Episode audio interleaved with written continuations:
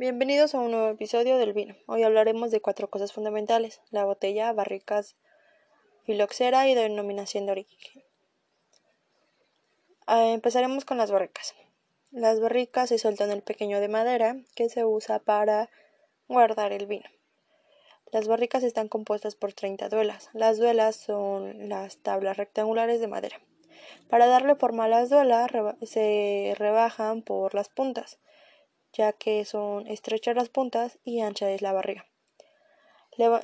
se continúa con el levantamiento de barril con un aro llamado molde. Es, el material es de acero. Se colocan las tablas para ir dando forma. Se colocan más aros moldes para comprimir las tablas y así quedar totalmente sellado.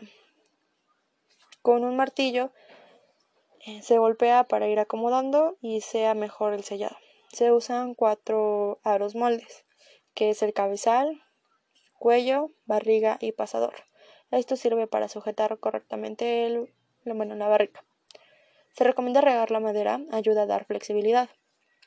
Eh, en una chapa gruesa de hierro se coloca una parrilla cilíndrica con virutas y madera. Se recomienda el roble ya que es dura y calienta aún más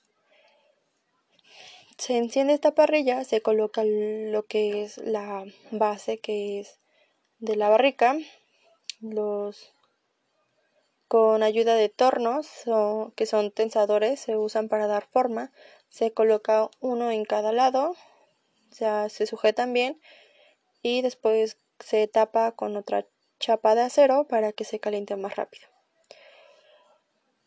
Eh, se vuelve a humedecer con agua o con vapor, se recomienda más con agua.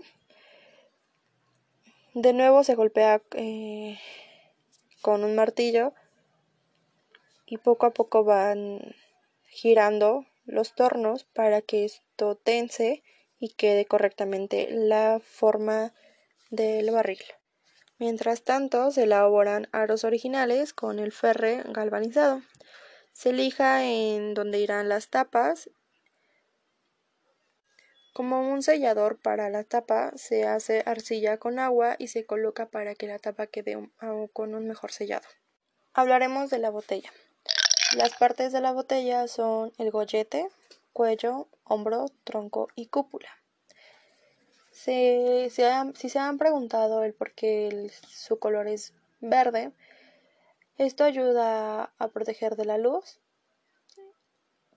Puede filtrar hasta el 60% de radiación y proteger así el vino. Si han sido observadores se darán cuenta que hay una cúpula debajo de las botellas. Esto ayuda ya que si las botellas fueran completamente lisas podrían reventarse. El motivo de esto es que las paredes de las ampollas de vino son siempre concavas, es decir, la presión se reparte siempre hacia ellas y si la base fuera igual, se acumularía demasiada fuerza y podría estallar. La botella es importante ya que debe ser útil para su conservación para los largos viajes y periodos. Eh, influye mucho también en diversos momentos de la finalización de su elaboración o calidad. Ok, ahora hablaremos de la filoxera de la vid. ¿Qué es? Es un pulgón es el único huésped conocido de la vid. Sus formas son gallícola, radiocícola, alada y sexuada. Se alimenta de las sustancias contenidas en la raíz mediante sus picaduras. Esta provoca la muerte de la vid en pocos días. Se cree que la filoxera llegó al valle de Douro en 1868.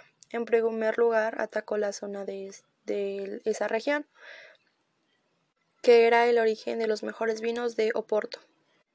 En 1872 ya había arrasado con bastantes propiedades de vino de Oporto muy muy muy famosas. Los rendimientos cayeron drásticamente causando escasez de vino y aumento de precios. Se cree que llegaron mediante los puertos comerciales como Bordeaux, Oporto y Málaga. Los síntomas son abultamiento en forma de nudosidades, y de un cierto grosor que interrumpen las corrientes de savia. En el primer año sus efectos son casi imperceptibles. El único tratamiento conocido es por injertos resistentes. Hablaremos de la denominación de origen. DO es el nombre con que son reconocidos aquellos vinos regulados por un consejo regulador y que deben cumplir una serie de requisitos.